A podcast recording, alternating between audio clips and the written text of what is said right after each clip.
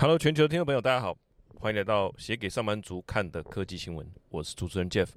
那么每一个礼拜呢，我们都会整理两到三则这个科技跟经济相关的这个事件。呃，因为时间过得也很快，好，那很多大的事件呢，可能媒体可能也没有报道了，好，那一下就过了。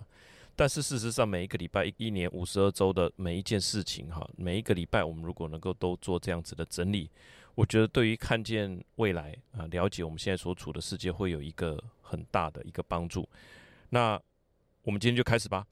今天呢，呃，是因为上个礼拜我们看到的是谷歌的这个 Bard Extension 啊，B A R D 的它的这个 A I 的一个呃外挂啊，那它这个 A I。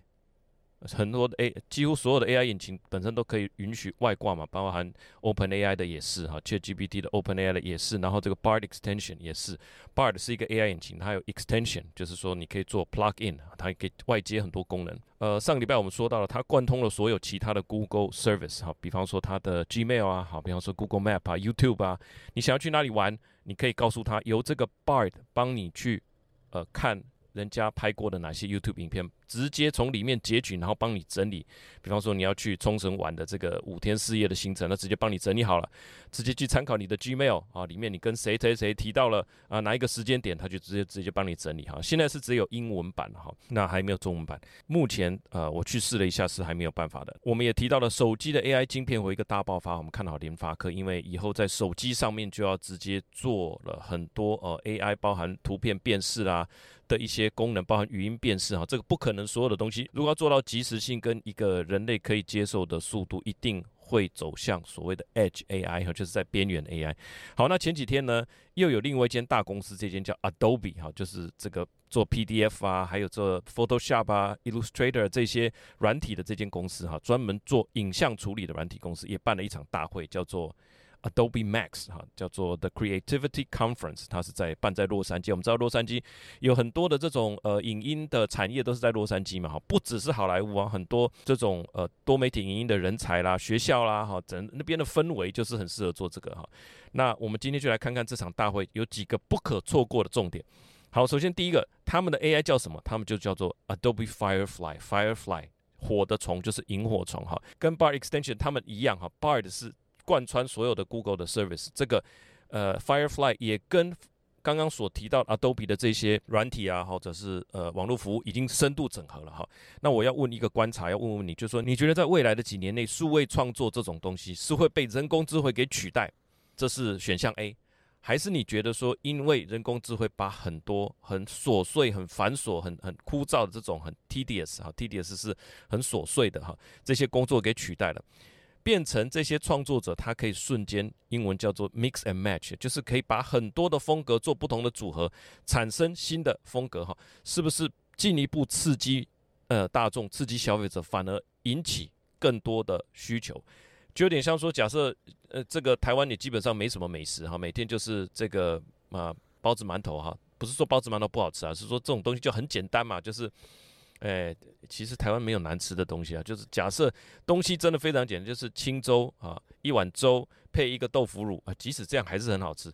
好，我们假设啦，就是真的没有什么，就是白的这个馒头啊，配白开水，但是你也就这样吃过来了嘛。当有一天哦，有人加了肉松，哦，有人加了蛋，哇，然后你的味觉被打开了，对不对？你可能会要求更多、更更美好的滋味，所以。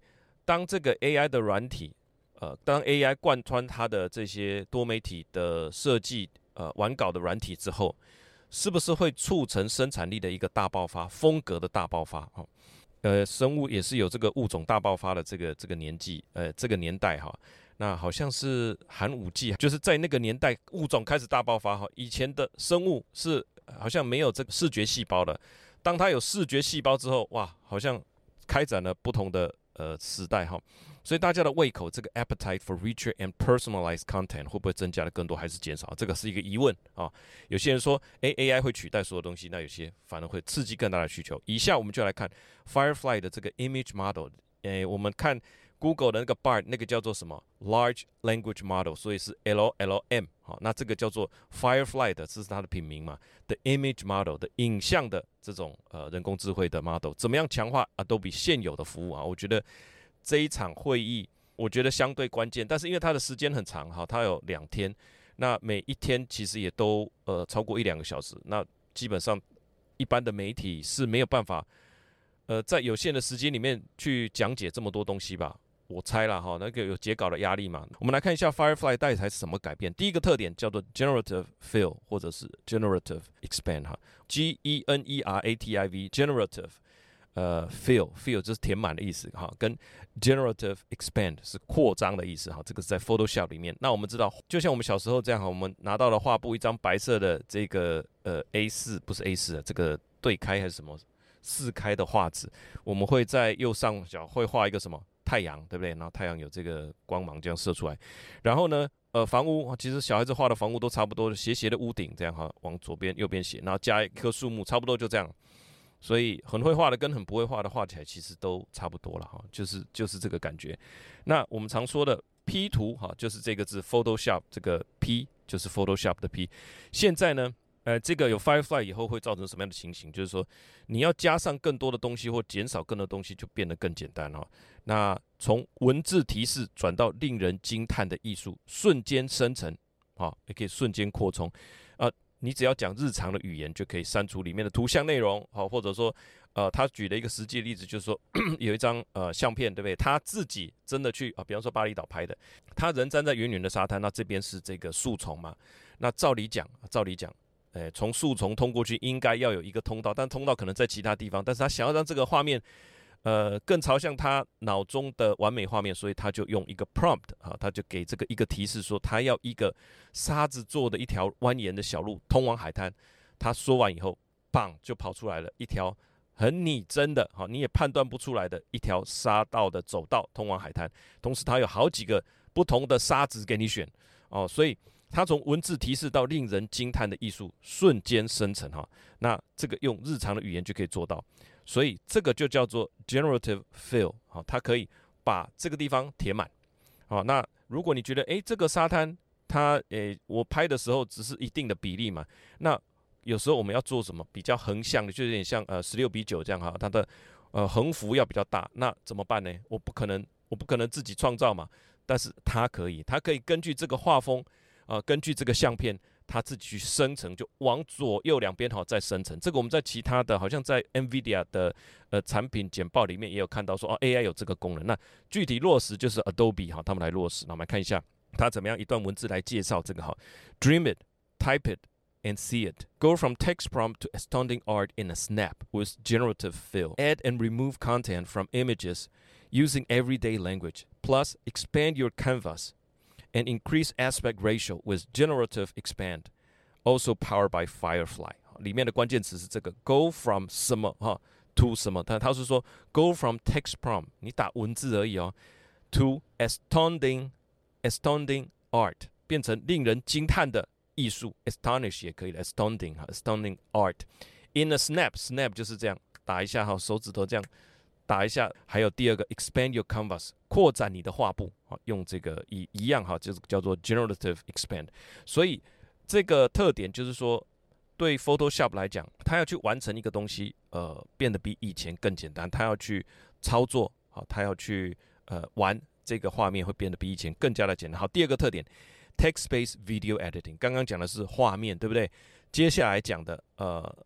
当然，他讲的特点非常多，我截取的最关键的几个了哈。第二个特点叫做 text-based video editing，那什么意思？你有没有编辑过有人在讲话的影片呢？就是编辑影片出去玩啊，或者是毕业旅行都好，但不是那种静态的哦。有一种是静态的，你把它画面贴一贴，然后配个音乐哈，那只要小影就很好用了。现在我们是说有人在讲话，有访谈的，所以人的讲话其实会。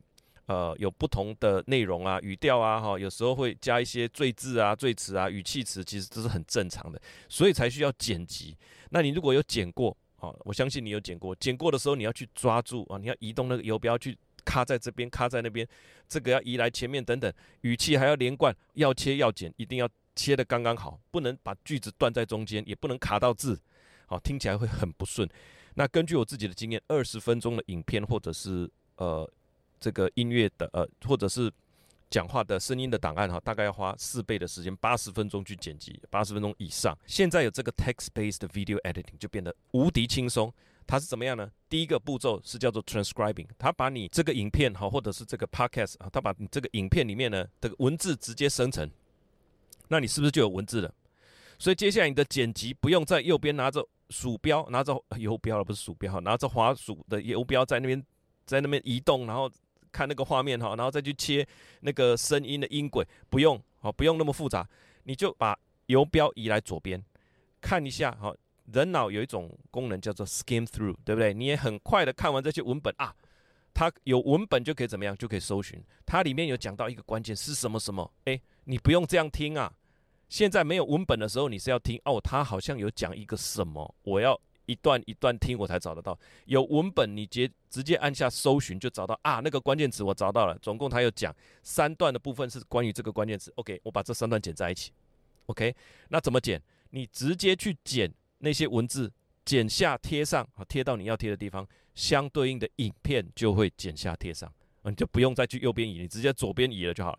所以直接剪贴文字，对应的影片就会剪贴到定位，哈，不用再仔细移动游标的影片，眼睛就可以非常的舒服。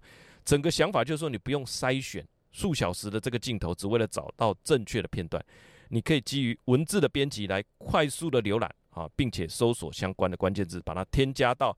你要的地方，好，开始这个完成你的初剪，好，它的内文是啊，它的一段解释是这样：Text-based editing in Premiere Pro uses the latest AI to automatically transcribe your source media. The whole idea is instead of you having to sift through hours of footage just to find the right sound bites, you can instead use text-based editing to skim through transcript and search for keyword. You can then add them to the timeline to start your rough cut。里面的几个关键字：sift through，sift through 是什么呢？就是很仔细的看，一页一页的看，一个字一个字的仔细的看。哈，s i f t，sift sift through。 那另外一个叫做 skim through，skim 就是快速浏览。因为我们从小呃受到的中文的教育其实是很扎实的，包含这繁体字，其实我觉得应该算是独步全球了。很多的四书五经在我们这边得都还会教到啦，《孝经》啊，什么哈，《弟子规》啊，我们自己可能觉得没什么哈，但是你要想老外学了那么久，大部分还只是会讲哎你好吗这样子，你就知道有多困难学哈。那我们学了这么多，学了大概十五年哈，从这个国小不是从幼儿园开始学，幼儿园可能两三年嘛，小学六年，高中。国中六年，这样十二年，再加上小上小那个幼儿园哈三年两年，这样差不多十五年。所以，我们对于母，这就是我们的母语，中文是很棒的语言。我们可以看，可以表达，但是我们看的速度会非常快，这一页这样翻一翻就过了哈。所以，用成 text base，它对外国人来讲也是这样，他们对英文是可以 skim through，每一个人对自己的母语都可以 skim through，所以你可以很容易快速的查查查找哈，很快的就可以。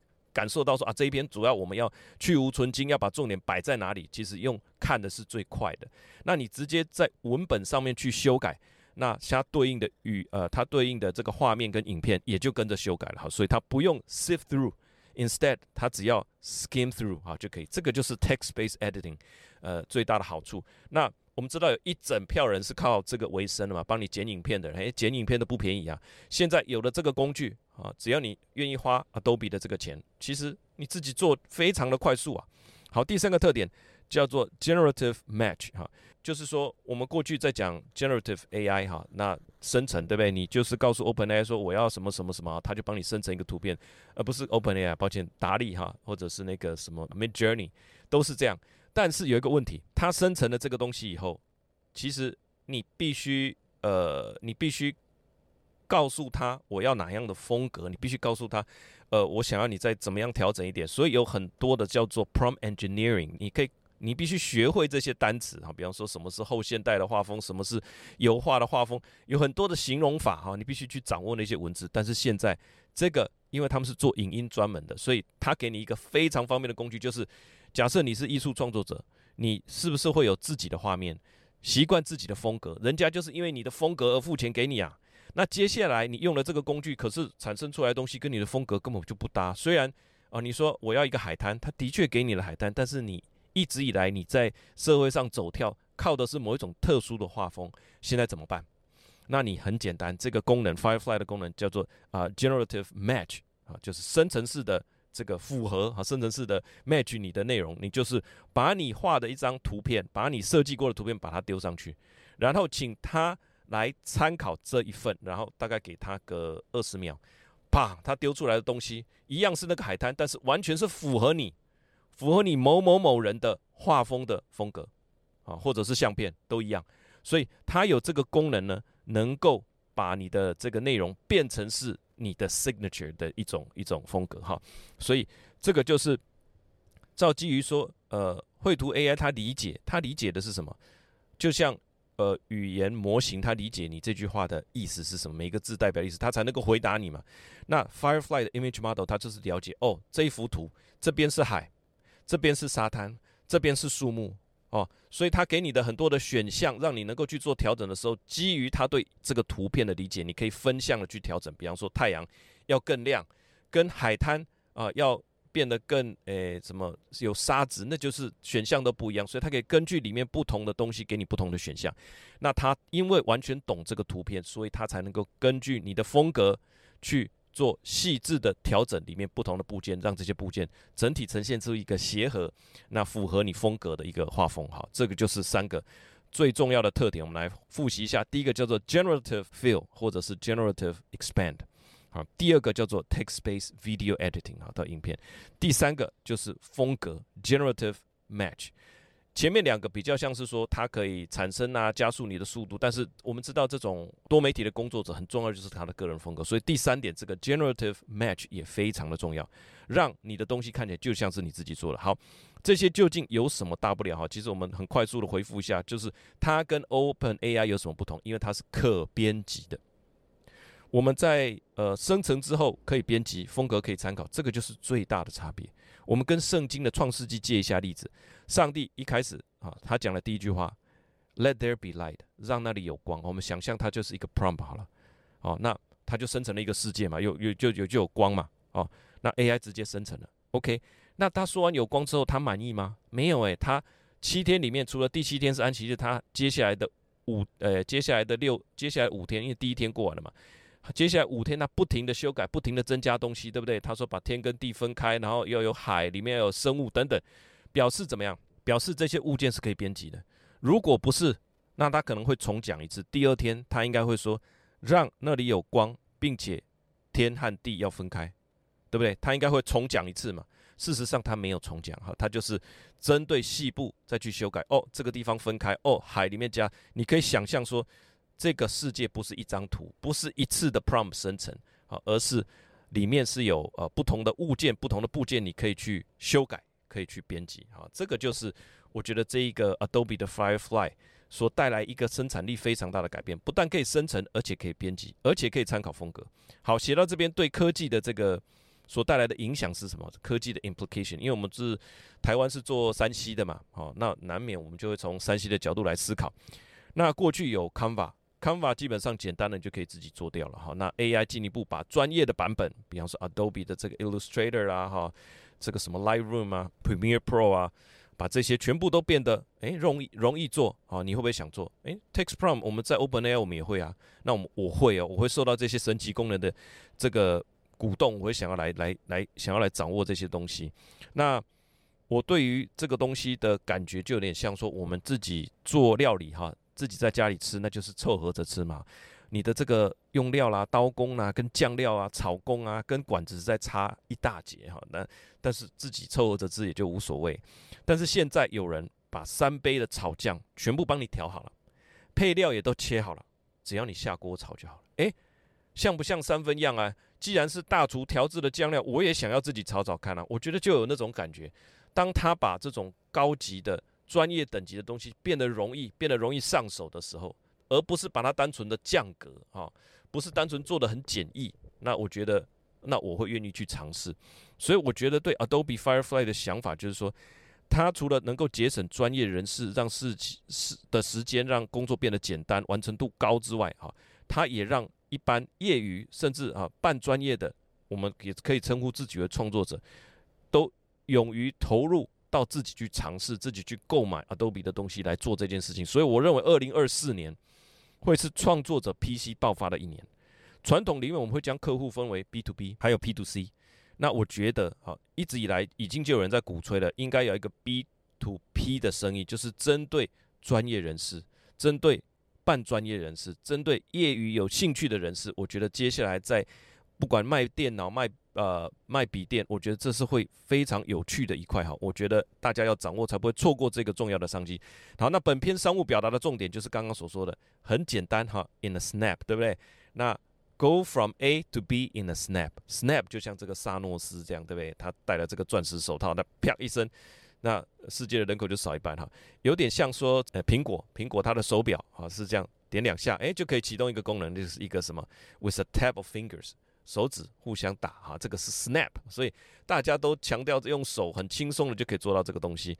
那我会用呃，要表达轻松完成，我会用 instantly 或是 in in the instant 表示非常短的时间哈。比较夸张的就是，我们如果用时间来讲，除了刚刚讲说 in a snap，in a snap 或者是 with a tap of finger，就是很简单，不费吹灰之力啊。那这边我们还可以说很快速，用从很快速的角度来表达，就是说啊 instantly，或者是 in the blink of an eye，在在眼睛。一眨眼就完成，in the blink of an eye，这有很神奇，好像哒啦的那个感觉。所以你要讲表达轻松，很简单就可以完成，不是只有 quickly，对不对？你可以讲说，go from A to B in a snap，或者是 go from A to B with a tap of fingers，或者是 go from A to B instantly，或者是 go from A to B in the blink of an eye，哦，瞬间就完成。好，这个是我们今天学到的一个表达法。另外一个 筛选跟略读，刚刚所说的 sift through，S I F T，哈，sift。那他是说仔细的审查大量的资讯，来找到特定的内容，对不对？那通常要花更多的时间。那我们来一个例句：She had to sift through hundreds of job application to find the right candidate。她要仔细的筛选数百份的求职申请。有看过别人的这个履历表的，呃，我们啊，大概都能够呼应这件事情哦。其实拿到一大叠回去要找啊，真的是很很难找，因为不想要遗珠之憾。那个就叫做 sift through，来找到合适的候选人。那 skim through 呢，就是快速的浏览，对不对？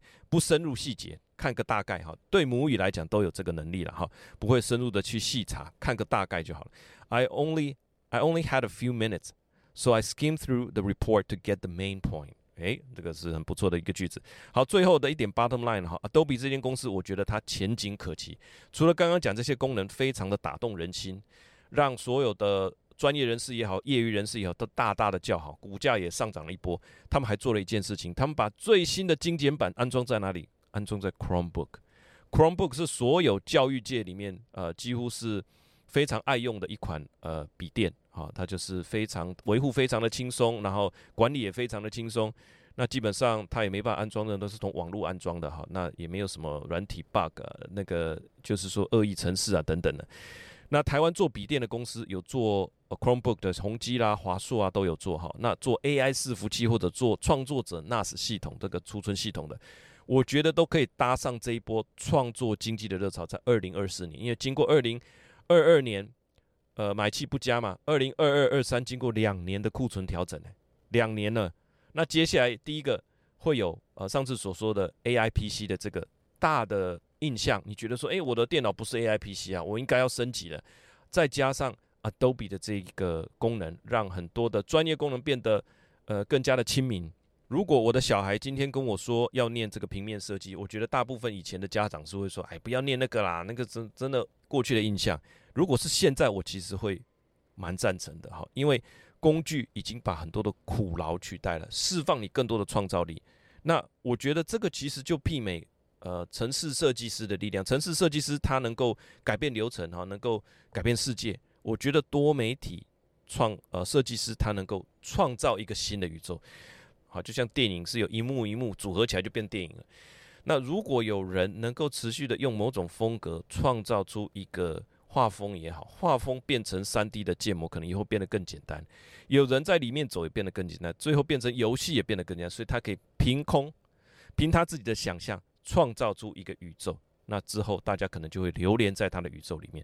这个就是这一次 Adobe Firefly 哈，还有他的 Adobe Max 的这个会议给我最深刻的感受啊，以及对未来呃一年的经济呃科技所产生可能的影响。